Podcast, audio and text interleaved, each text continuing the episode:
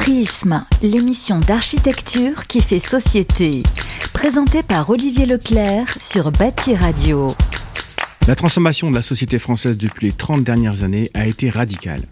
La ville ne semble plus adaptée. Les habitants ne supporteraient plus ces nuisances et rêveraient d'une ville à la campagne. Selon un récent sondage, 65% des citadins ont envie de fuir la ville. Pourtant, vivre dans la ville dense est le mode de vie le moins destructeur pour l'environnement.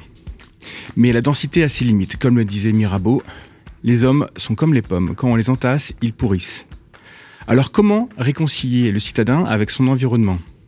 Réinventer la ville Innover pour une ville euh, plus désirable? Ou réparer la ville, la soigner, l'aménager pour mieux affronter les crises? Pour en débattre, Nicolas Ledoux, PDG d'Arcadis France, auteur du livre Réinventer la ville, et Sylvain Grisot, co-auteur du livre Réparons la ville. Bonjour et bienvenue sur Prisme. Bonjour, et au sommaire de cette émission, euh, nous allons d'abord avoir un, un édito romantique de David Trottin. Bonjour David. Bonjour. Ensuite, nous, nous aurons une carte blanche qui aujourd'hui est accordée à Catherine Sabat. Bonjour Catherine. Bonjour. Donc, vous êtes déléguée euh, générale de l'IDEAL, Institut des hautes études pour l'action dans le logement. Ensuite, nous irons euh, interviewer une, une habitante euh, qui est une Parisienne qui est partie vivre à Tours euh, et qui nous fera un peu euh, sa raconter sa, sa, sa, nouvelle vie. Et enfin, euh, l'agenda tout aussi amoureux des événements à ne pas manquer avec Dominique Bourret, président d'honneur de la Maison de l'Architecture. Bonjour. Nicolas Ledoux, vous êtes urbaniste de formation, président d'Arcadis France, une société de conception, d'ingénierie, de conseil, de conduite de projets et de transport. Euh, vous avez été développeur des grands projets innovants, donc Réinventer Paris, Inventons la métropole du Grand Paris, Candidature Paris 2024, euh, Nantes Métropole Master Plan 2030. Donc euh, vous avez beaucoup d'expérience sur ces sujets-là. Et vous avez également piloté et initié des projets emblématiques à Paris en région, donc le pilotage stratégique des projets de la SGP, le plan climat du Grand Paris, le stade de l'OL, et j'en passe. Hein, des des villes intelligentes et métropoles. Euh, vous êtes donc l'auteur du livre Réinventer la ville qui vient de paraître aux éditions du Cherche Midi. Bonjour. Bonjour. Sylvain Grisot, euh, vous êtes euh, aussi urbaniste et fondateur de Dixit.net, une agence de conseil et de recherche urbaine résolument engagée dans la transition et la fabrique de la ville. Conférencier, enseignant et chercheur, vous êtes également l'auteur du manifeste pour un urbanisme circulaire aux éditions Apogée qui était publié en 2021 et dans lequel vous avez euh, invité des acteurs de la ville à faire parler de la transition euh, pour la ville frugale, euh, proche, résiliente et inclusive. Et vous êtes co-auteur avec Christine Lecomte, présidente de l'Ordre national des architectes, du livre Réparons la ville, euh, qui vient également de paraître aux éditions Apogée. Bonjour. Bonjour, merci de me recevoir. Euh, pour commencer, David Trottin, la Saint-Valentin vous a beaucoup inspiré ce mois-ci. Ah oui, février, c'est le mois de l'amour. Alors, on va parler du couple et des problèmes de couple. Euh, un vieux couple, celui de la ville et de ses habitants. Bon, c'est une histoire qui dure, mais qui en même temps est en crise. Les causes en sont plurielles. On va dire qu'il y a le problème de désir. La campagne est plus verte, euh, d'argent, la ville coûte trop cher. De projets en commun, ville, habitants, environnement, c'est un peu je t'aime moi non plus. Toutes ces questions qui animent les réflexions sur la ville sont accélérées depuis les deux dernières années par le Covid et ses restrictions, qui font ressortir les défauts plus que les qualités de la relation. L'équilibre entre contrainte et bonheur est fragile. Les métropoles si attirantes par leur intensité urbaine, leur vie sociale, leurs emplois, deviennent terriblement déprimantes quand la vie se met en pointillé comme durant ces deux dernières années. Appartements trop petits que l'on paye une fortune, qui ne sont acceptables que si la vie est ailleurs, dans les cafés, sur les terrasses, au spectacle, au travail, au parc. Mais quand les studios ou le T2 se transforment à la fois en lieu de travail, de vie, de détente, en école et en lieu de dispute, on se pose clairement la question sur le sens de la, sa vie et sur le sens de la ville. Alors, la, la séparation est proche, on va se quitter? C'est pas sûr, parce que ville et habitants, c'est, on pourrait appeler ça une comédie de remariage. On est au bord du divorce en permanence et on cherche à se reconquérir, on se raccroche à tout les psychothérapies, les sortilèges, même les envoûtements. Et c'est pour ça aujourd'hui qu'on reçoit deux spécialistes qui promettent le retour de l'être aimé. Il y en a beaucoup hein, qui, qui, ont, qui, ont cette, qui, ont, qui, ont, cette envie de proposer des solutions. Et euh, aujourd'hui, nous avons le marabout Ledoux et le professeur Grisot, qui chacun avec son analyse et ses solutions euh, pour sortir de notre relation toxique. Ils offrent un accompagnement pour se libérer des schémas anciens afin de reconstruire une complicité, pour faire alliance avec son partenaire. Car la thérapie, c'est un moment de vérité, de partage, où l'objectif est de transformer crise en un lien durable de confiance, réapprendre à parler de l'intime. Donc d'un côté, on va réinventer la ville. C'est un concept un peu psychomode, comme euh, changer de vie, changer de coiffure. C'est redonner du peps à sa relation, de la nouveauté, mélanger les genres, les partenaires, les usages. Densité et nature, travail et détente, privé et public, euh, en gros le feu et la glace. La liste des fantasmes acceptables est longue de ces éléments opposés qui, une fois mêlés, seront une source de nouvelle intensité. Mais au final, les projets lauréats ces APUI, euh, appel à projets urbains innovants, lancés en 2015 en fanfare à Paris, sans être déceptifs, ne sont pas si waouh que cela. Parmi ceux réalisés, on a un joli bâtiment de Manuel Gautran avec des jardinières en façade, un hôtel particulier transformé en Philantro Lab, ça vend plus que ça vend plus de rêves que coworking ou la transformation corporate de l'ancienne préfecture de Paris en hôtel de luxe, crèche, bureau, logement. C'est pas une révolution cette réinvention. Les opérations les plus disruptives, comme on disait à l'époque, euh, sont un peu enlisées et ça pour un, pour un certain temps. Euh, je ne parlerai pas de réinventer la métropole du Grand Paris et ses méga projets greenwashés en troisième couronne, de réinventer la Seine avec ses ponts habités qui ont fait plouf, et pour finir de réinventer les sous-sols peut-être l'aboutissement conceptuel du plan marketing pour tenter de refouiller les invendables des domaines en y mêlant quelques pépites. Bon, fin de la caserne commerciale et du salon de l'érotisme urbain. Enfin à Paris, car notre beau pays jacobin, où il n'est de Montbec qu'à la capitale, l'expérience perdure, en région notamment. Il y a Angers, il y a Toulouse parmi les, celles qui sont en cours. Seconde possibilité, donc assez, euh, assez opposée, mais aussi particulièrement intéressante, réparer la ville. C'est sérieux, c'est une vraie thérapie, on la joue mollo, réunion de copro, on fait le minimum, c'est réaliste et vertueux, on dépense pas trop d'argent, donc pas trop de carbone. Car attention, réparer, il faut réparer sans transformer, sinon c'est un autre problème. Si la ville réparée devient trop attirante, si elle, elle se gentrifie, s'offre à de nouveaux habitants, repoussant plus loin ceux qui avaient pu être là parce que c'était cassé. Bon, bref, c'est pas simple les histoires d'amour. Merci David, euh, très belle, euh, très beau édito. Euh, Nicolas Ledoux, dans votre livre, vous semblez partir du constat que les citadins sont fâchés avec leur ville, comme l'évoquait à l'instant David Trottin. Oui, tout à fait. Je pense que le, désamour n'a jamais été aussi fort qu'aujourd'hui. Alors, on n'a pas encore divorcé, mais beaucoup par contrainte. D'ailleurs, il y a un parallèle aussi intéressant avec le couple. Il y a aussi des couples qui se séparent, mais qui sont obligés de vivre sous le même toit. Mais je pense que pour nombre de citadins, et je parle de la très grande ville dense, parce qu'après on parlera peut-être du cas de, de, mmh. Tours, mais pour la très grande ville dense, le, désamour, il est là. Toutes les enquêtes d'opinion euh, le montrent. Euh, les, les soldes migratoires sont très majoritairement déficitaires. Euh, donc les gens fuient la ville. Ceux qui restent le sont souvent par euh, contrainte.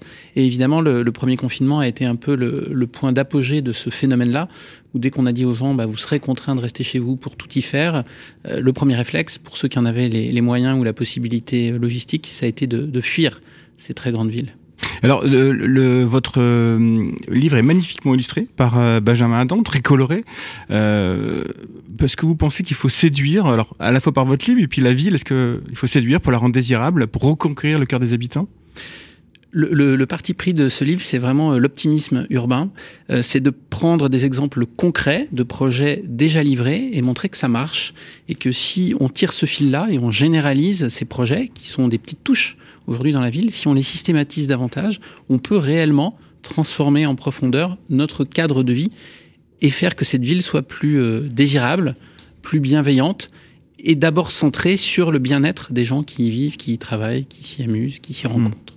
On va rentrer un peu dans le détail après. Euh, je voudrais m'adresser maintenant à Sylvain Grisot. Euh, votre livre a un ton beaucoup plus militant. Euh, la première partie est un échange avec Christine Lecomte sur euh, vos constats communs, vos convictions euh, sur la ville. Euh, pensez-vous que les citadins sont en crise d'amour avec leur ville?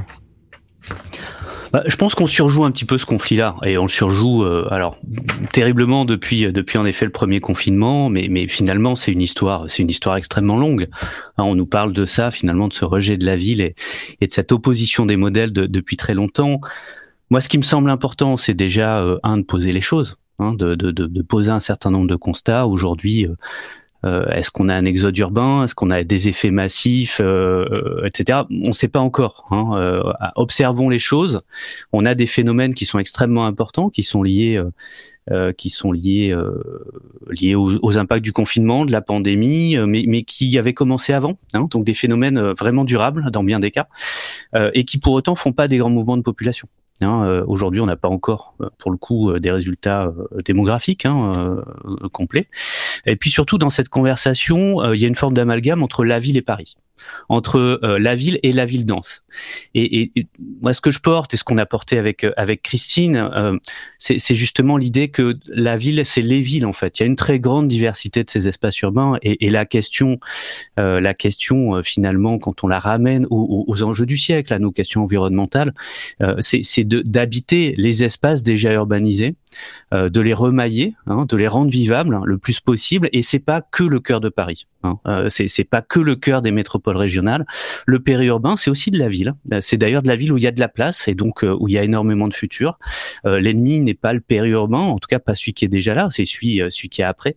Euh, donc donc voilà, de quoi parle-t-on quand on parle de ville? On généralise des choses et tout à coup on se retrouve coincé dans la ligne 13 de Paris. Non, en fait c'est pas ça. Non, c'est pas ça. Il y a plein de villes différentes et, et, là-dessus, quand on quand on commence à, en parler, qu'on demande parce qu'il y, a plein de sondages différents. J'ai eu l'occasion de, de, travailler sur euh, sur des questions posées euh, peut-être un peu plus fines que les questions habituelles euh, posées après le premier confinement euh, aux Français sur ce qui fait un bon logement. Et c'était c'était extrêmement important, intéressant. C'était pas une forme urbaine qui sortait. C'était l'idée d'avoir du calme, un accès à l'extérieur, quel qu'il soit, hein, le jardin, un espace commun, un parc, euh, et de la proximité. Et finalement, c'est une très bonne définition, non pas de ce qu'est la ville, mais de ce qu'elle devrait être. Hein, euh, et, la ville, en effet, devrait avoir cet espace, euh, cette proximité à la nature. Et la ville, en effet, quoi qu'il arrive, euh, devrait aussi apporter des parcs ouverts et des espaces publics qui soient calmes et qui permettent aux gamins de jouer. Alors justement, Sylvain Grisot, vous, commencez votre livre en parlant d'une autre crise, hein, celle, climatique. Le dôme de chaleur qui fait monter les températures à 50 degrés au Canada en juin 2021 et qui provoque un incendie généralisé du village de Lytton. Est-ce que c'est pas un signal d'alarme sur les villes bah, écoutez, euh, si on veut, sauf que Lighton, c'est 300 habitants, c'est un village. C'est pas le cœur de Paris. Euh, et s'il y a bien un, signal d'alarme avec Lighton, c'est qu'en fait, euh, dont on a parlé parce qu'il faisait près de 50 degrés, c'est que en général dans cette région-là, il fait 25 degrés au mois de juin, et que c'est pas une région qui est soumise au risque d'incendie et de feux de forêt. Euh, donc c'est plutôt le symbole finalement de l'inconnu et, du siècle de l'incertitude dans lequel on avance, euh, on a pris l'habitude, on, a une, grande capacité euh, à gérer notamment euh, la question des risques et des risques urbains, et, on regarde le passé pour anticiper l'avenir. Hein. C'est les crues de référence, par exemple, avec les grandes crues de Paris ou autres, mais l'ensemble de ces références-là, en fait, sont, sont complètement effacées par les impacts du réchauffement climatique, qui non seulement intensifient les événements climatiques et, les risques, donc pour, pour nos territoires urbains, qui sont particulièrement touchés particulièrement victimes. Mais en plus, euh, on a des risques qui vont apparaître dans des territoires qui ne les connaissaient pas. On, a eu quelques semaines après euh, l'incendie de Leighton de grandes inondations en Allemagne, dans des territoires qui n'ont jamais connu euh, le risque inondation. Donc on voit bien que là, on, rentre dans un autre mode en fait de gestion du risque. Mais quand on dit du risque urbain, c'est du risque de notre habitat en général. C'est pas c'est pas la ville dense pour le coup qui est en question ici. Mmh. Nicolas Ledoux, euh, votre ouvrage qui est, euh, comme vous l'avez dit, plutôt destiné aux habitants, aux citoyens, hein, je dirais, euh, et même en y intégrant les élus, une, ouverture du champ des possibles. Hein. Est-ce que apporter des idées à ce besoin de réinventer Est-ce que c'est un peu ce que vous avez voulu faire?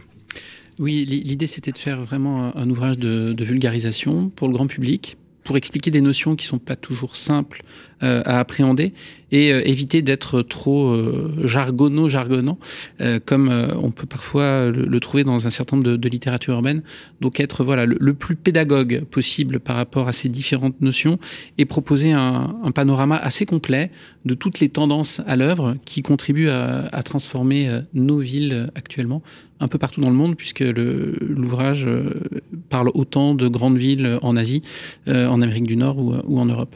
Mmh.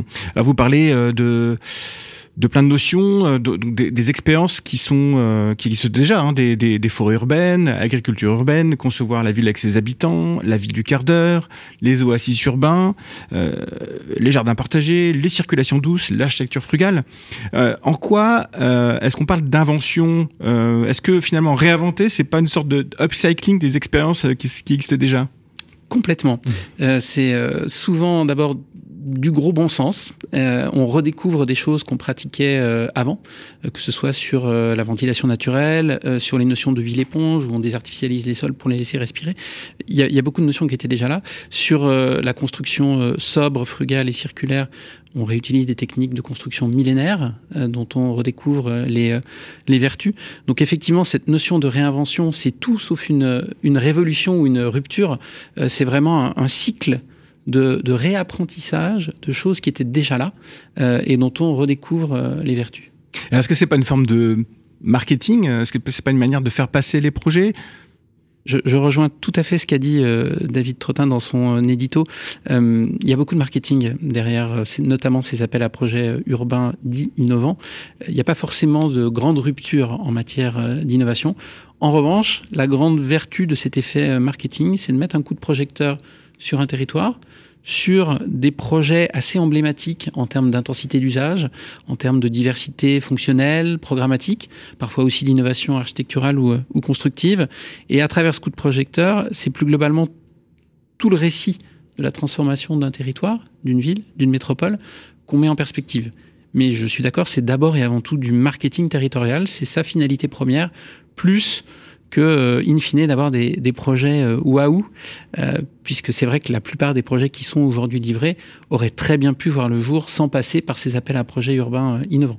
Hmm. En revanche, les discussions, les débats de société que ces appels à projets urbains innovants ont, ont suscité, je pense, étaient tout à fait intéressants pour permettre à la fois aux élus, aux citoyens et aux acteurs de la fabrique urbaine bah, de commencer à évoluer un peu dans leur manière de, de, voir les choses, changer un peu de logiciel, travailler avec des acteurs un peu différents, euh, avoir une, un rapport de travail et de collaboration avec la collectivité, lui aussi un peu euh, réinventé. Mmh. Sylvain Grisot, vous dites, vous, vous dites titré même euh, page 20, rien n'est à inventer, tout reste à faire.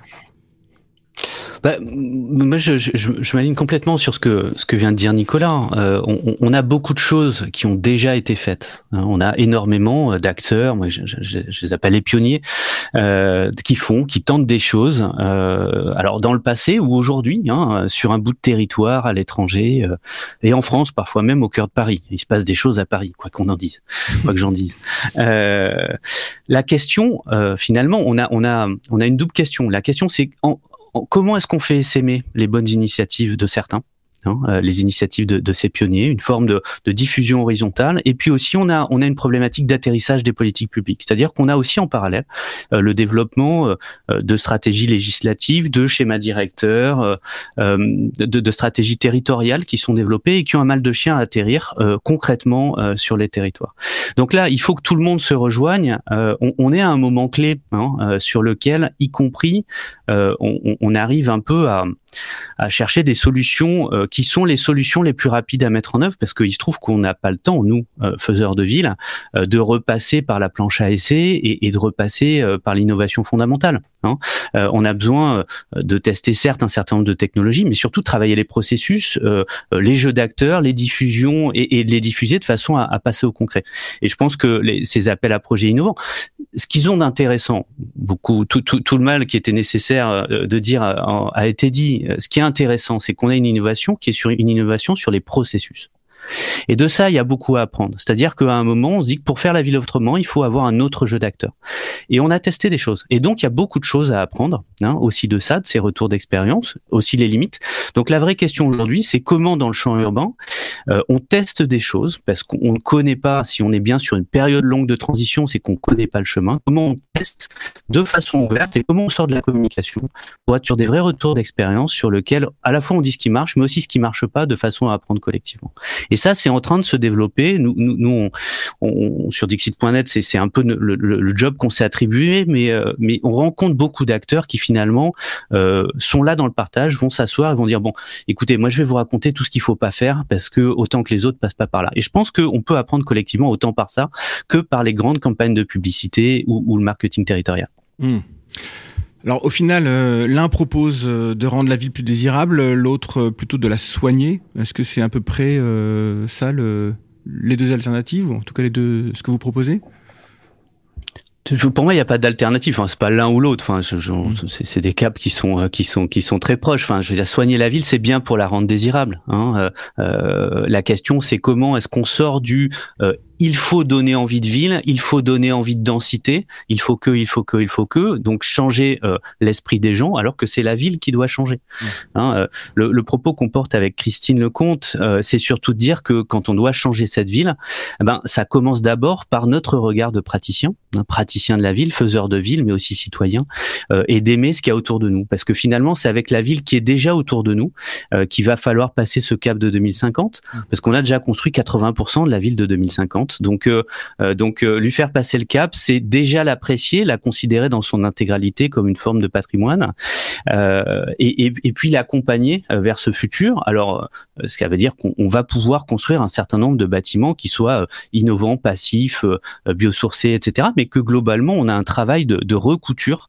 de l'ensemble de cette ville, non pas pour pour faire aimer la ville, hein, mais pour faire une ville euh, aimable hein, mmh. sur laquelle on a envie de, on, a envie de venir, sortir finalement de cette alternative ville ou campagne qui, qui bien souvent hein, a comme sous-jacent euh, ville dense ou périurbain, hein, de façon plus réaliste, et, et, et se dire que ben, on a des transformations massives de la ville, mais de la ville déjà là, que ça passera pas par mmh. par la, la, grande tabula rasa et, et finalement de l'innovation technologique. Nicolas Lezou. Quoi qu'on fasse, ces grandes villes denses très décriée, reste quand même la moins mauvaise forme d'occupation humaine euh, de, de la surface terrestre. Et elles sont déjà là. Je rejoins tout à fait ce qu'a dit Sylvain. Euh, la ville de demain, la ville du futur, elle est déjà là. Et c'est un formidable terrain de jeu pour tous les professionnels de la fabrique de la ville de jouer avec ces éléments déjà présents, quelle que soit leur qualité euh, originelle. Et c'est vrai qu'il y a beaucoup de défauts dans cette ville qui est déjà là, mais il y a aussi euh, des choses qui fonctionnent bien, euh, notamment en termes de, de, réseau, en termes de, de, de, de trame urbaine. Euh, ces grandes villes denses, elles sont issues d'une longue et lente sédimentation d'accumulation d'époques, de coups, de plans, de visions. Euh, et, euh, et, elles sont dans la carte mentale de ceux qui, euh, qui habitent. Et je pense que c'est là-dessus qu'il faut mmh. capitaliser pour recréer cet amour entre, entre les, les, les urbains et, et leur cadre de vie. Voilà, c'est l'heure de notre carte blanche à Catherine Sabat, bonjour. Vous avez été longtemps journaliste, euh, entre autres aux échos. Aujourd'hui, vous êtes délégué général de l'Idéal, Institut des hautes études pour l'action dans le logement. Vous êtes co-auteur notamment du livre L'inventaire des réinventés, euh, paru en 2018 chez City LinkedIn. Je ne sais plus comment on dit. Et aujourd'hui, euh, on vous a accordé notre carte blanche. Merci beaucoup, bonjour. Euh, moi, je vais faire un, un, un plaidoyer pour la ville euh, parce que finalement, on la critique beaucoup déjà là. Alors, est-ce qu'il faut réparer ou réinventer la ville? Euh, Je vais tenter de répondre sur les termes et je me garderai bien de parler des ouvrages parce que je ne les ai pas lus. J'aurais tendance à dire il faut la réinventer en la réparant ou bien la réparer ou la réinventant, mais une fois qu'on a dit ça, on est bien avancé. Quand même, le fait que l'on puisse inverser ces deux termes sans trop changer le sens de la phrase me laisse un peu sur ma faim et me ferait dire que ces mots, qui sont aussi des injonctions politiques, hein, manquent un peu d'acuité. Et quand on parle d'urbanisme, on peut mettre des tas de choses dans ces deux mots valises qui contiennent beaucoup de concepts un peu banals et un peu galvaudés. Alors, les deux sont positifs, positifs, ils visent à améliorer, et là, je remplace deux lieux communs par un seul. Mais en ville, c'est bien les lieux communs, à condition de savoir ce que l'on y met et pourquoi on les dessine. Parce que c'est peut-être cela qu'il faudrait d'abord définir, le pourquoi et le pour qui, avant le quoi et le comment. Est-ce qu'on veut une ville plus belle, une ville dans laquelle on aurait envie de venir habiter sans toujours regarder la campagne en trouvant que l'herbe y est plus verte? Une ville intelligente? À l'époque, à une époque pas très lointaine, la ville devait le devenir grâce à des tas de capteurs ce n'est plus trop à la mode aujourd'hui, mais ce passé de technologie ne veut pas dire forcément devenir bête. Pourtant, la ville smart, dans ces termes en tout cas, semble avoir fait son temps. On peut penser à une ville riche, parce que personne ne souhaiterait une ville pauvre, mais la ville riche n'est pas très accessible aux pauvres, ni très accueillante. On aimerait une ville qui n'étouffe pas sous trop d'immeubles trop serrés les uns à côté des autres, la fameuse densité, mais pas non plus une ville qui s'étale comme une flaque ou une tache d'huile. Il nous faudrait une ville dans laquelle on peut circuler, fluide mais pas ville, mais pas vide, attractive mais pas bondée, touristique mais pas encombrée, une grande ville mais qui tienne dans un quart d'heure, une ville productive mais de culture ou d'agriculture, une ville où on travaille mais plutôt en col blanc, sans bruit, sans pollution, où on peut aussi se distraire, faire du sport, une ville cosmopolite mais pas trop mélangée, une ville où le soleil brille mais dans laquelle on peut aussi marcher à l'ombre Une ville ancienne pleine de charme, une ville neuve pleine de promesses, une ville de vieilles pierres mais pas un musée, une ville où on voudrait tous vivre mais où on ne veut plus, sans doute, parfois, que les autres viennent vivre. Alors je pourrais ainsi continuer à énumérer des évidences et des contradictions qui expliquent d'une certaine manière les difficultés que nous avons à résoudre tout et son contraire, et pourquoi nous aboutissons souvent en ville à une impasse. Quand on vit en ville, on veut tout, et on pense tous que l'on a droit à tout. Parce que c'est aussi un peu ça qui fait le charme des villes. Les plus vivables, car c'est bien elles dont on parle, devraient être capables d'accueillir tout le monde, des gens très différents, qui s'aiment et qui se détestent aussi. Après tout, on n'est pas obligé d'apprécier son voisin, de covoiturer, de co-travailler, de collaborer, de communiquer, même si ça n'empêche pas de cohabiter. On n'a pas trop envie de vivre à Singapour, enfin, en tout cas pas moi. Une ville euh, bien propre, bien rangée, et même Copenhague, le modèle, la parfaite, avec son grand terrain de jeu, ça manque un peu de surprise, non? Enfin, je veux dire de mauvaises surprises. Hein. Parce que les odeurs que certains trouvent nauséabondes, les rencontres pas toujours amicales avec des lieux, des gens, du bruit, le chaos architectural, le mélange, le bordel, l'intranquillité, aussi sont des urbains, des éléments qui ont leur place en ville et qui ont toujours fait les villes où il se passait quelque chose. La ville est ce qui fait son charme, son dynamisme, ce qui lui donne son énergie vitale, sa créativité. C'est un lieu de friction, de confrontation. Un lieu, oui, où tout est déjà là, qu'il faudrait réparer, mais aussi parfois casser un peu plus quand c'est déglingué, ou bien laisser en friche un peu, en jachère, un lieu dans lequel on peut oser, recommencer, se tromper. Alors même si aujourd'hui on a beaucoup besoin de bienveillance, moi je trouve que réparer et réinventer, dans leur acception actuelle, sont des termes bien trop jolis et bien trop bien pensants. Et finalement, j'aurais plus envie de vivre dans une ville pas chiante, quelle que soit sa manière de ne pas l'être. Parce que ces lieux-là ont le mérite d'être exigeants, à la fois tolérants et intolérants, impolis et révérencieux, y compris vis-à-vis de leurs habitants, un peu punk sur les bords. Et ça, je crois que ça ne se réinvente pas, ça ne se répare pas, c'est, et c'est très très vivant. Merci Catherine ça va. Sylvain Grisot, est-ce que réparer la ville, ça n'en ferait pas une ville un peu chiante, comme dit Catherine?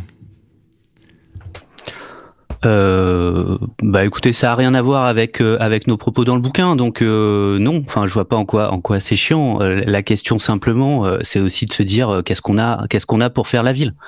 Hein donc donc après, dans quel sens on va et ce qu'on veut en faire Nous, ce qu'on prône simplement et, et, et c'est tout, et ça s'arrête là. Mais c'est un changement énorme. c'est de commencer à, à se poser des vraies questions. Hein. Euh, la, vraie question, c'est pas une question de concept ou de terme qu'on va mettre euh, selon selon une nouvelle idée ou un nouveau concept urbain. La vraie question, c'est pas la ville contre la campagne ou un modèle de ville contre un autre modèle de ville. La, la vraie question, c'est où est-ce qu'on habite et qui habite là? Vous l'avez dit très bien, c'est la vraie question. Hein. C'est pas combien de logements on doit construire, c'est qui doit être logé. Hein, et, pour eux, qu'est-ce qu'on doit faire? C'est pas que les logements, la ville, ce n'est pas que ça. C'est d'autres fonctions, mais c'est aussi de l'espace public. C'est du commun, c'est d'autres façons de, de, penser, de penser ce collectif. Et au fond, au fond du fond, prioritairement finalement, et pour nous faiseurs de ville, c'est se dire surtout que ben, la ville de demain, elle est, elle est déjà autour de nous. Ce que je disais tout à l'heure, l'essentiel est là, c'est-à-dire les ingrédients qu'on a pour faire une ville pas chiante ou une ville réparée ou tout ce qu'on veut pour faire la ville qu'on a envie, et ils sont déjà là sous notre main. Euh, parce que c'est les matériaux, c'est le carbone qu'on a investi, etc. On, s'inscrit dans une logique de temps long. Euh, on le sait autour de la table, c'est très long de faire la ville. Euh, sauf qu'on a quelques rendez-vous qui eux sont, sont, sont très courts. Hein. Euh, donc c'est pas une question de concept, c'est une question de réalité et de pragmatisme euh, sur lequel on se dit bah, comment on avance, hein? comment on avance et comment justement on sort des mesures, on sort des mots clés, on sort des hashtags. Même si dans un bouquin il y a un titre, mais il n'y a pas qu'un titre, il y a aussi des pages. Euh, et, on est bien obligé de choisir un titre euh, et, une accroche. Mais derrière la question, c'est euh, finalement quelle vision on a de notre territoire et comment est-ce qu'on arrive à aborder un vrai débat sur où est-ce qu'on a envie d'habiter collectivement. Et notre dernier chapitre, il est pour le coup sur les questions de démocratie. Et c'est pas les la question de démocratie en soi. C'est justement de dire, regardez là, on a euh, sur la question de la densification de la ville dense, qui n'est pas euh, l'alpha et l'oméga des problèmes, mais qui est un problème qui est un des sujets. D'ailleurs, comment est-ce qu'on construit aujourd'hui dans la ville dense, notamment parce qu'on a un certain nombre de territoires attractifs sur lesquels on manque de logements et sur lesquels le fait de ne pas construire est hyper discriminant? C'est-à-dire qu'on pousse les moins riches, c'est pas les pauvres, les moins riches dans la périphérie, avec tous les effets et les, effets que ça peut avoir.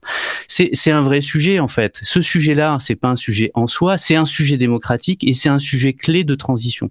C'est la question finalement du partage des ressources, des ressources qui se raréfient. C'est la question du partage des contraintes et du partage des efforts.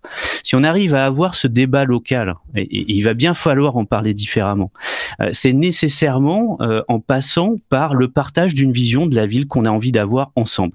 Et en effet, euh, c'est une ville dans laquelle on peut s'engueuler, dans laquelle on peut avoir euh, euh, des, des, des, intérêts contradictoires, dans lequel il y a à la fois du beau à côté du laid, mais en même temps, on n'est pas obligé de se mettre d'accord sur ce qui est beau et sur ce qui est laid. Mais en tout cas, c'est une ville dans laquelle il se passe des choses. Et c'est une ville qui, qui à un moment, n'est plus figée. Hein. et, et, moi, s'il y a bien un truc que je trouve chiant aujourd'hui dans la ville, et, et, notamment dans la ville dense, c'est de calquer des modèles et, et c'est finalement cette ville figée, cette ville sur laquelle on n'accepte plus de voir la transformation de la maison du voisin qui rajoute un étage ou, ou le chantier d'à côté sur l'espace public. Et toute transformation euh, devient euh, devient un vrai problème. En fait, cette, cette, cette ville figée, cette ville qu'on a figée depuis une cinquantaine d'années en faisant essentiellement des grandes opérations ou de l'étalement urbain, bah, c'est elle qui nous perd. Hein. Euh, donc commençons par ça, euh, partageons euh, une façon de faire la ville, et puis dans laquelle évidemment tout le monde peut se retrouver, pas que sur la question des valeurs, mais sur la question des envies mmh. aussi. Nicolas Ledoux on n'est pas là pour faire le, le, procès de la grande ville dense, en effet.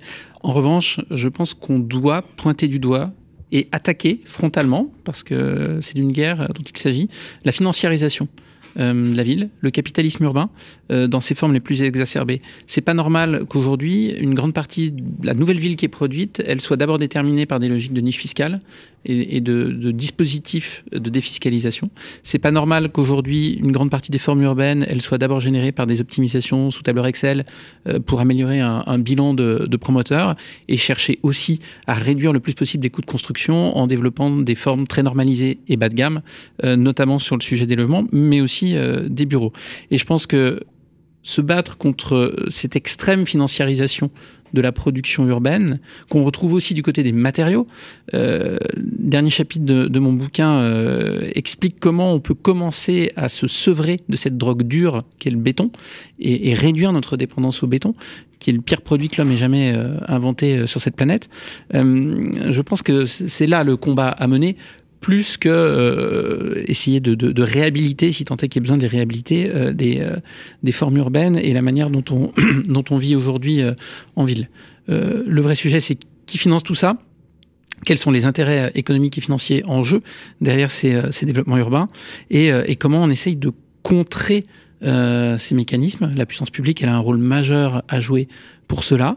Euh, il y a des propositions très intéressantes dans, le livre de, Sylvain Grisot et Christine Lecomte euh, sur les, effets pervers de la succession des dispositifs Pinel, du flot, autres, euh, qui se sont euh, succédés. Euh, je pense que c'est là aussi qu'on a un vrai levier d'action pour transformer en profondeur la manière de fabriquer et de financer nos projets urbains. C'est un bien commun, c'est pas normal que l'essentiel de ce bien commun soit entre les mains euh, d'intérêts financiers euh, qui objectivement sont pas se préoccuper beaucoup euh, du bilan carbone de ce qu'ils financent, vont pas se préoccuper euh, de l'impact sur la santé euh, de ce qui est de ce qui est réalisé. Or, ce sont ça, à mon avis, les, les premiers sujets à traiter. Sylvain Grisot, la seconde partie de votre livre est plutôt rédigée comme une profession de foi, j'ai envie de dire, euh, comme un appel à l'action, avec des euh, propositions euh, qui peuvent sonner parfois comme des injonctions. Vous utilisez abondamment le mode impératif, euh, comme dans le titre, hein, réparons, avec un point d'exclamation. Est-ce que euh, c'est pas quelque chose qui est un peu de l'air du temps en ce moment avec les, élections Est-ce que c'est pas un programme politique? Est-ce que vous n'êtes pas en train de, faire un cri de rassemblement pour suivre un mouvement? Je vais vous surprendre. En fait, on l'a pas sorti maintenant par hasard. euh, euh, très clairement, oui, c'est un gros tract. Euh, c'est un gros tract. On, on, voilà, on défend pas vraiment une position. Ce qu'on défend, c'est la nécessité d'avoir ce débat-là, euh, et, et, et, pas un débat sur des mesures, euh, pas un débat sur un, détail, euh, etc. Il y a un certain nombre, évidemment, d'actions qui, restent à engager. Un vrai débat sur c'est quoi nos territoires, c'est quoi nos villes, nos grosses ou nos petites villes. Hein, et, et, ça, ça doit faire partie vraiment du débat politique. Aujourd'hui, c'est un incompris Hein, euh, y compris, euh, on a une difficulté même dans le champ professionnel finalement à avoir, euh, avoir un travail, à avoir un dialogue sur l'ensemble du système. Hein. Or, on est bien face à des, à des problèmes systémiques. Donc, évidemment, on a voulu faire un, un, un bouquin pour tous, hein, vraiment pour tout le monde, y compris pour des candidats à la présidentielle. Autant vous dire que c'est de la vulgarisation, hein, avec un certain nombre de, de propositions qui peuvent tout à fait copier-coller. Il n'y a aucune difficulté, mais, mais la volonté, c'était bien ça, hein, de, de faire ce de faire ce tract qui permet euh, euh, qui permet en tout cas de poser le sujet. J'aimerais dire que les propositions importent peu. En tout cas pour nous, euh, c'est la question de poser la. Enfin, l'objectif c'était de poser des questions. Hein, et d'ouvrir des débats, par exemple sur sur les montages financiers, hein, qui, qui, qui sont notre responsabilité à tous. mais je, ce que disait Nicolas, et c'est vraiment important. Si on regarde pas quels, quels sont les fondamentaux sur la propriété du foncier, sur les montages financiers, etc., etc., qui nous concernent tous, hein, absolument tous, et pas que les opérateurs capitalistiques, euh, finalement on papote. Hein. on papote et on discute et on va encore se dire dans cinq ans que ah oui vous comprenez on a un problème de logement abordable en France euh, où on va s'apercevoir à la prochaine pandémie qu'on a en fait des travailleurs essentiels qui font tourner nos villes et nos hôpitaux et qui sont incapables d'habiter euh, dans la ville. C'est justement le, moment d'écouter l'interview de Loudia, qui est une, une, une, femme, on va dire, alors elle est formatrice de profession, elle élève seule ses deux enfants et pour des raisons, différentes raisons, elle est partie, elle a décidé de quitter Paris pour vivre à Tours. Je vous propose d'écouter. Parisienne euh, de naissance, j'ai toujours vécu à Paris. J'ai pas très bien vécu ma grossesse dans les transports en commun. Euh, finalement, je suis partie il y a un an à Tours et, je suis bien contente. J'ai plutôt constaté, maintenant que j'habite ici, à quel point j'ai gagné en qualité de vie. Par contre, dans moi, ce qui m'a fait partir de Paris, c'est plutôt euh, la sensation d'être à contre-rythme et de mm. manquer d'espace. Chaque, chacun de mes enfants a sa chambre. Moi, j'ai ma chambre, j'ai un grand salon, euh, je peux recevoir. Je me sens moins étriquée. Et même moi, en tant que femme, on s'habitue très vite à ce que ce soit plus agréable de pas subir le harcèlement de rue. À Paris, c'est l'agressivité latente, euh, mais liée, je pense, au rythme qu'on vit dans cette ville et qui, de mon point de vue, s'était beaucoup accentué depuis 2015. Bon, je suis dans une petite ville, en gros, je suis à 20 minutes à pied de tout. Et en vélo, ça va encore plus vite. Et en plus, c'est une ville qui est faite pour le vélo. Donc, euh, c'est vraiment très agréable. Donc, il y a le fait d'être en proximité des choses. Donc, la sensation de pouvoir prendre plus le temps de faire chaque activité euh, dans la journée sans courir. Très rapidement, en, en 10 minutes de vélo, je suis sur les bords de Loire, euh, presque en pleine nature. Bon, moi, j'ai pas de voiture ici, mais j'ai déjà pris la voiture avec des copains pour aller en forêt. En fait, en 20 minutes, 25 minutes de voiture, même pas on est au cœur de la forêt. Et d'ailleurs, euh, l'été, par exemple, il y a des guinguettes sur le bord de Loire. Et eh ben, il y a tout un endroit qui, qui les aménage pour les enfants. Je pense que Paris n'est pas une ville qui est, euh, comme on dit, child friendly. Quand je vais au restaurant avec les enfants ou quand je prends un café, en fait, les gens sont gentils, ils nous sourient, ils sont contents. À Paris, on sent que les gens nous détestent quand ça se passe. Et aussi la lumière. Et le fait que les immeubles soient bas, ça veut dire que la ville est plus inondée de lumière et aussi, il y a pas mal d'espaces verts et, il y a certaines artères qui sont assez larges. Donc, en termes de luminosité, j'ai l'impression d'avoir gagné. Et c'était un confort, enfin, comment dire, c'était un inconfort que j'avais à Paris, mais dont j'étais pas consciente. Et après, euh, c'est vrai que je fais de l'asthme et que depuis que je suis ici, j'en fais quasiment plus. Déjà ici, c'est assez dynamique au niveau culturel, euh, au niveau artistique. Il y a des concerts, il y a, il y a des spectacles en tout genre. Enfin, c'est quand même très vivant. Peut-être qu'il y a... Voilà, à Paris, au dernier moment, à n'importe quelle heure du jour et de la nuit, si on veut sortir, on sort. ici, c'est sûr que c'est beaucoup plus calme. Les bars ferment à deux heures. Enfin, il y a même des commerces qui ferment entre midi et deux. Les gens s'arrêtent quand ils voient qu'on attend au passage piéton. Ils s'arrêtent pour que le piéton traverse. D'un point de vue professionnel, je suis encore obligée de faire des allers-retours à Paris pour le travail. Bon, je suis à une heure et quart de TGV, donc c'est assez simple. Sinon, j'ai commencé à me faire des contacts, j'arrive un peu à travailler. Je pense que dans quelques années, j'aurai trouvé une stabilité. C'est une ville que j'aime beaucoup, Paris, et hum, je suis pas partie en la détestant. pour l'instant, j'ai rien qui me donne envie de revenir. C'est juste que c'était plus pour moi. Nicolas Ledoux, est-ce que ça ressemble à ce que vous appelez dans votre livre le zapping territorial? En partie. Euh, ce, cette notion de zapping territorial, euh, c'est effectivement euh, et pour une population favorisée, hein, on va être très clair là-dessus, qui a les moyens d'exercer ce zapping territorial, mais à travers le développement du travail nomade, à travers ce mélange de plus en plus flou entre les vacances et le travail, cette notion anglo-saxonne de workation, euh, la contraction de, donc du travail work et de vacation, les vacances, euh, la multiplication des configurations différentes pour euh, pour utiliser au maximum un territoire fait qu'effectivement quand on en a les moyens, là encore, on peut être tenté de zapper et, d'être dans des logiques, alors à la fois un peu plus consuméristes dans son rapport à différents territoires. On va consommer de la campagne ou de la nature, on va consommer de la ville dense pour ce qu'elle offre de positif, d'offres culturelles, de services, de soins aussi. et puis, on va aller consommer des formes d'habitat différentes temporaire ou, euh, plus pérenne. Euh, donc c'est ça que, je mets derrière cette notion de, zapping territorial euh, qui, soyons très clairs, pour moi est extrêmement destructrice parce qu'elle est hyper carbonée. Euh, elle s'adresse à ceux qui ont les moyens d'exercer ce, ce, zapping territorial et elle est aussi bigrement compliquée à gérer pour les pouvoirs publics, les aménageurs, les collectivités, parce qu'ils sont face à des, euh, des populations qui ont ce rapport là encore très euh, consumériste à leurs différents, aux différents territoires qu'ils occupent. Catherine Sabat euh, oui, alors je, je, veux juste répondre à ça parce que en fait intervient euh, désormais post-pandémie euh, avec le télétravail, etc. Une nouvelle notion de choix alors le choix est peut-être destructeur pour le territoire, pour les politiques publiques, etc. Mais aujourd'hui, il est absent le choix. C'est-à-dire qu'aujourd'hui, les, les, les, gens ne choisissent pas où ils vont habiter, ils habitent où ils peuvent habiter, et beaucoup en fonction de leur emploi. Et peut-être qu'on est dans une tendance très longue, hein, qui, dont il faudra voir si elle se vérifie, euh, qui pourrait se développer sur l'idée que l'emploi n'est plus forcément le vecteur le plus important de la vie, tout simplement, et qu'on choisirait son habitat pour ses qualités de vie, pour ce qu'on y recherche dans la manière de vivre au quotidien. Et voilà que l'emploi, ce serait euh, quelque chose euh, qu'on fait, euh, dont on change beaucoup. Hein, ça aussi, c'est quelque chose qui est euh, extrêmement fréquent depuis des années quand même. Personne ne fait plus sa carrière dans une seule entreprise, on change tout le temps. Donc pourquoi ne pas aussi changer de territoire? Euh, Là, le, le, la critique est sans appel contre Paris. On n'a pas grand-chose à dire contre ça. Mmh. Euh, justement, euh, on avait invité euh, en décembre Christine Nedelec, présidente de France Nature Environnement, qui, qui donc à la FNE, qui condamnait la surdensification des grandes métropoles. Et finalement, est-ce qu'on n'aurait pas atteint une forme de seuil maximum de densité? Sylvain Grisot, peut-être que vous voulez vous exprimer là-dessus?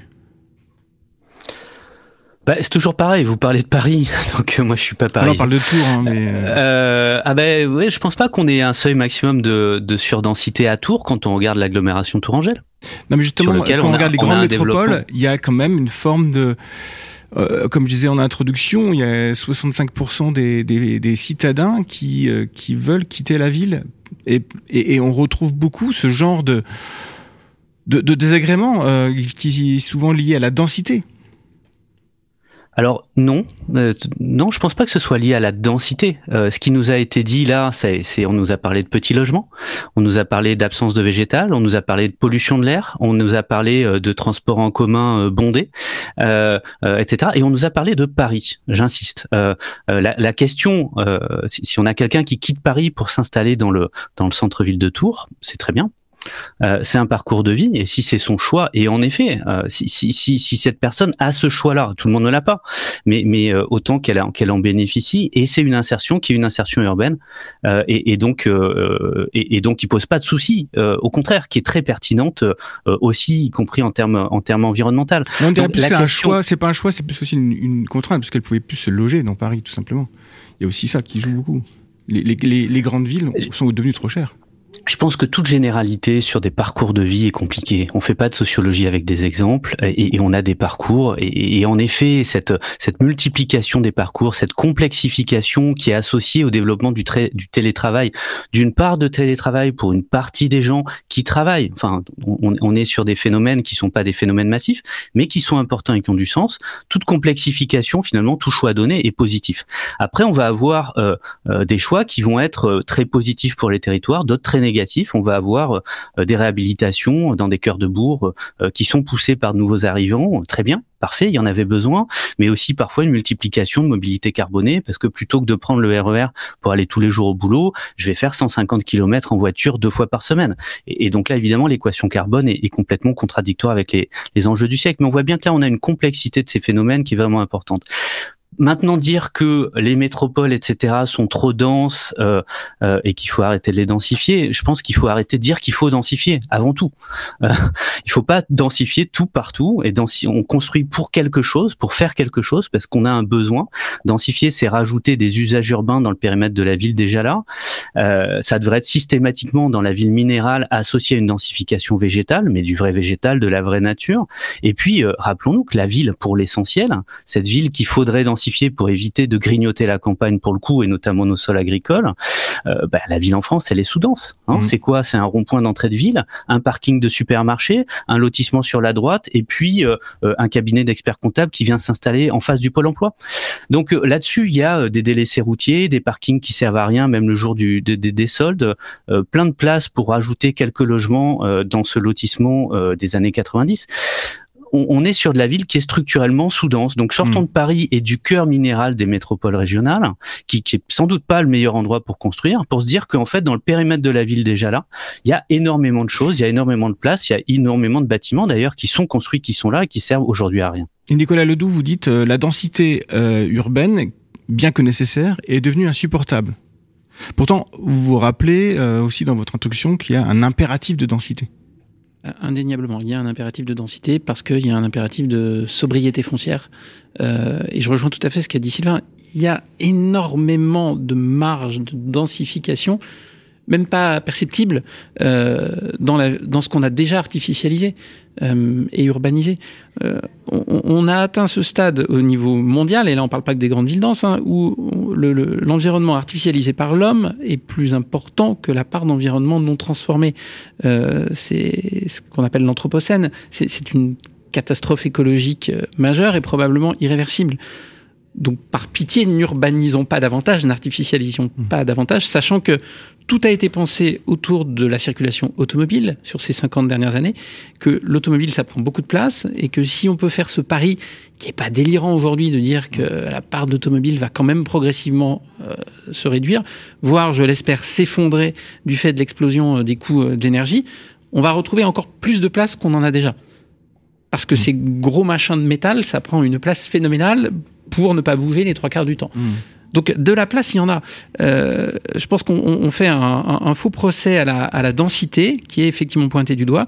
On prend souvent l'exemple de Paris, qui, je le rappelle, est quand même une des villes avec la densité humaine parmi les plus hautes au 25, monde. 25 000 habitants au kilomètre carré. Elle, est dans le, top 3 mondial des villes les plus denses. Donc effectivement, il ne faut pas se servir de Paris pour jeter le bébé avec l'eau du bain et dire toutes les formes de villes qu'on a pu développer euh, sont euh, mauvaises car trop denses. Sylvain Grisot, dans vos 3 A, euh, il y, y, a abandonné. Entre autres, les grands projets, les ZAC. tous ces grands projets inutiles, comme l'avait évoqué France Nature Environnement. Est-ce que vous annoncez la fin des ZAC, de ces grands projets urbains, un peu comme se proposent les Verts aussi en ce moment? Non, pas du tout. je vais vous, je vais vous, vous décevoir, pas du tout. Ce qu'on ce qu'on dénonce, c'est la dépendance aux grandes opérations. C'est-à-dire qu'aujourd'hui, c'est plus globalement, si vous voulez, euh, on, s'est concentré depuis une cinquantaine d'années à la fois sur l'étalement urbain, le neuf et les grandes opérations. Parce qu'on est dans des processus d'industrialisation de la fabrique de la ville qui sont liés à la standardisation d'un certain nombre de produits. C'est le pavillon en périphérie ou c'est euh, l'immeuble défiscalisé dessiné sous Excel euh, au cœur des métropoles. Et, au milieu, finalement, on, on, a perdu un savoir-faire qui, qui est aussi de faire des petites opérations y compris en neuf, hein, euh, mais de, transformer des bâtiments, etc. Donc, on est systématiquement sur ce réflexe de la tabula rasa. Donc, les axes, c'est quoi? Euh, C'est simplement euh, des opérations structurées de grande ampleur, qui peuvent être du renouvellement urbain ou, de l'étalement urbain. On est évidemment dans des sujets très différents dans ces deux cas et des impacts extrêmement différents. Mais c'est le symbole, en tout cas, d'une façon de faire la ville qui est extrêmement bien organisée, mais qui correspond pas aux nouveaux besoins qu'on a. Ça veut pas dire donc qu'il va falloir arrêter les ZAC. et qui, je le rappelle, n'est qu'une procédure d'aménagement. Hein. mais la ZAC comme symbole en fait de la grande opération d'aménageurs coordonnés, etc., etc. Ça veut dire qu'il va falloir aussi s'intéresser beaucoup plus s'intéresser au diffus, à la ville déjà là, sur lequel il va falloir finalement mobiliser aussi tout ce savoir-faire déployé dans les actes, mmh. notamment de coordination architecturale, euh, de dialogue citoyen, de débat politique, mais sur des petites opérations sur lesquelles on a besoin aussi de retrouver des promoteurs qui sachent construire des petits immeubles. On a besoin d'avoir des bailleurs sociaux euh, qui savent faire des paires de logements sur les toits de bâtiments existants, etc., etc. Donc on va passer finalement de la ville industrialisée, qui est quelque part la ville facile, à, à des formes non pas de haute couture, mais des formes d'artisanat sur lesquelles il faut que la ville se transforme un peu partout, hein, parce que ce rendez-vous de 2050, il, concerne toute la ville, euh, un peu partout, mais aussi par petites touches. Et, c'est sans doute un bon moyen aussi de faire énormément de diversité et donc de faire une ville pas chiante. Hmm. Catherine, ça va? On comprend très bien la volonté de frugalité, euh, la volonté de densité, euh, la volonté de, de retravailler les tissus existants déjà construits, etc. Je voudrais vous demander à l'un et à l'autre euh, comment vous répondez à l'aspiration euh, de maisons individuelles, d'habitats individuels, de quand même une bonne partie des Français. Et à chaque fois qu'on fait un sondage, c'est à ce résultat qu'on aboutit. Donc, euh, est-ce que on peut dire aux gens, bah non, vous avez tort, et puis on va vous éduquer, et puis on va vous montrer qu'on peut habiter autrement? Comment comment on fait ça? Rapidement chacun, hein, puisqu'on va. Alors évidemment, l'injonction, euh, l'interdiction et l'approche punitive n'est pas réaliste. Et, euh, et, de toute façon, dans notre pays, en tout cas, je ne pense pas que qui que ce soit veuille attenter au sacro-saint droit de propriété individuelle. Euh, je pense qu'on peut faire quand même un peu de pédagogie. Je pense qu'il y a des formes euh, d'habitat individuel en ville euh, ou en tout cas d'habitat semi-collectif, de tout petits collectifs, qui permettent de retrouver ce qu'on cherche dans le pavillon euh, individuel qu'on connaît bien, avec une part plus importante d'espace extérieur notamment, euh, privatif ou partagé euh, à l'échelle d'un petit collectif. Il y a beaucoup de choses à faire, je pense, sur des espaces partagés, et il y a beaucoup à faire pour réhabiliter la copropriété dans ce qu'elle avait de beau au départ et qu'on a mmh. complètement oublié. je pense que c'est ça la, la, solution plutôt qu'effectivement une interdiction du pavillon individuel. Après, il y en a beaucoup aussi de ces pavillons individuels qui sont sous-occupés. Euh, et là aussi, avec euh, un renouvellement des générations, on va peut-être retrouver dans le parc existant, euh, pour les jusqu'au boutistes du pavillon individuel, des possibilités de se loger sans avoir systématiquement à créer des pavillons individuels neufs. Sylvain Caso, vous proposez entre autres vous le BIMBI? Build Alors en tout cas des, des, formes de densification, mais tout à fait. Enfin moi je, moi, je vais dans ce sens-là. La maison n'est absolument pas l'ennemi, et le lotissement d'ailleurs n'est pas l'ennemi. Le périurbain n'est pas l'ennemi. C'est de la ville, c'est de la vraie ville, d'ailleurs habitée et souvent bien habitée par un tiers des Français. La question, l'ennemi, c'est quoi? C'est la nouvelle maison dans le nouveau lotissement construit encore plus loin. Hein, qui va rendre les ménages qui s'installent encore dépendants. Or, il se trouve qu'on a de la place pour construire des maisons dans la ville, et, et, quand on dit des maisons, il va falloir sortir finalement de cette alternative entre la maison quatre façades et, et, et le grand collectif. Et puis, en effet, on peut poser des maisons, plusieurs centaines de milliers de maisons pas des logements collectifs, hein, de maisons, ne serait-ce que euh, en Ile-de-France. Et puis c'est l'occasion aussi de repenser ces logements dont un certain nombre sont occupés par des ménages vieillissants, souvent des personnes seules. Mmh, On parle très peu de l'isolement euh, et, et, et, de leur faire finalement leur donner cette deuxième vie dont ils ont besoin par des réhabilitations qui dépassent très largement uniquement le, le cadre thermique. Donc on a la capacité d'offrir des maisons à beaucoup. Merci. C'est l'heure de l'agenda euh, de Dominique Boré. Vous avez un agenda des amoureux de l'architecture, puisqu'on est sur le thème de l'amour au mois de février, euh, et des villes. Et qu'est-ce que il faut aller voir euh, ce mois-ci? Bon, Avant tout, il faut lire le ville de Ariela Masbounji sur la ville patiente. Bon, je conseille aux, aux auditeurs. Alors, ce, pour ce mois-ci, j'ai deux ouvrages, une émission et deux expositions. Je vais aller vite, je, te je vous promets, Olivier. Le premier ouvrage s'appelle Contre la gentrification. Il est de Mathieu van Krinkingen, qui recourt à une grammaire marxiste d'analyse des changements urbains pour dénoncer la gentrification comme un réaménagement de classe, de l'espace, et analyser les rouages de ce processus de transformation qui affecte un nombre grandissant de villes, toujours plus soumises aux intérêts économiques et financiers. En fait, je reboucle tout ce qu'on tout ce qu'on a dit. Pour l'auteur, la gentrification des espaces urbains serait la conséquence de la mise en place d'une stratégie urbaine globale allant des acteurs de la puissance publique, du monde économique, du secteur privé et de la société civile. Il distingue des classes qu'il qualifie d'intermédiaires plutôt que moyennes, puisqu'à la fois dominantes sur le plan culturel et dominées sur le plan économique, tout en étant financièrement plus à l'aise que les classes populaires. D'aucuns s'y reconnaîtront. Elle participe à la gentrification des quartiers populaires en faisant le choix de s'y installer après avoir été elle-même chassée des quartiers plus convoités. Les classes populaires, quant à elles, quant à elles pardon, euh, sont soumises au triptyque évincer, bloquer l'accès et rendre inhabitable. Classe populaire dont il démontre la capacité de résistance et d'appropriation de l'espace au quotidien. Il faut lire cet ouvrage de Mathieu van Grimingen pour conscientiser autrement les conséquences de la gentrification poursuivie depuis une trentaine d'années. Et moi, je bats, je bats ma coule parce que je pense y avoir participé largement. Voilà, c'est aux éditions La Découverte. La maison éternelle de Yuri Slevskin. Là, nous allons à Moscou. Et pendant la révolution bolchevique, et c'est une lecture d'un immeuble appelé la maison du gouvernement œuvre de l'architecture constructiviste Boris Yofan, situé en face du Kremlin, sur la rive opposée de la Moscova.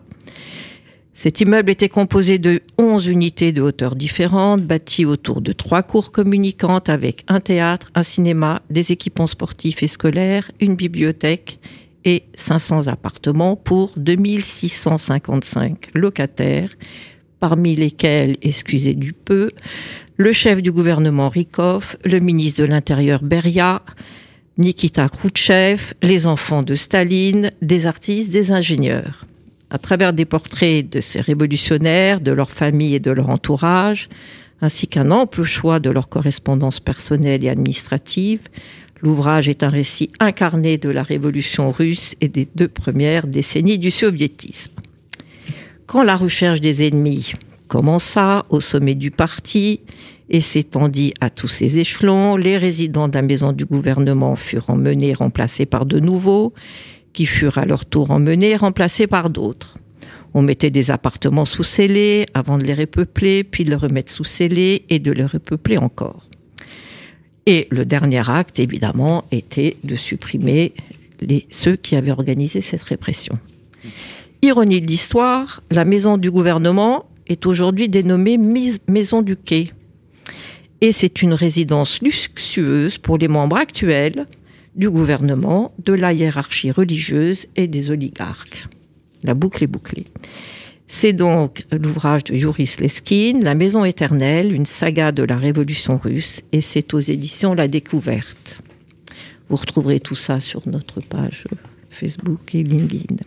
Une émission, je vais vite, mais je pense que vous la connaissez.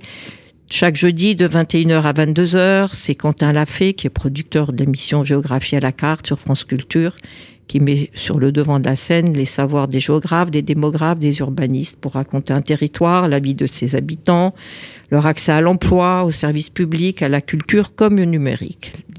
Quelques thèmes explorés déjà la singularité des quartiers artistiques en Europe, le paysage des banlieues populaires, la géographie enfantine, le monde vu par les plus jeunes, les injustices géographiques du dérèglement climatique et, ça va intéresser Catherine Sabat, dis-moi où, tu vis, je te dirai qui tu votes. Pour qui tu votes. C'est Géographie à la carte, c'est tous les jeudis de 21h à 22h, c'est sur France Culture et en podcast. Deux expositions, celle à l'école d'architecture de Paris-Belleville, trois studios de deuxième année de licence et un studio de master de l'école d'architecture qui se sont associés pour exposer jusqu'au 9 mars les travaux d'analyse de 33 maisons remarquables en maquette et en dessin. À l'heure du énième rapport en préparation et des énièmes propositions en cours d'élaboration sur le logement, cette exposition pourrait utilement les enrichir en s'inspirant d'après d'un siècle de construction à travers tous les continents, particulièrement de maisons, de Alvar Alto à Remcolas, en passant par Sana, l'atelier Montrouge, Sergio Fernandez, Peter Barber, Roland Schwezer et Jean et Aline Harari et bien d'autres encore. répartis en quatre thèmes au titre légèrement ésotérique, et on peut le regretter.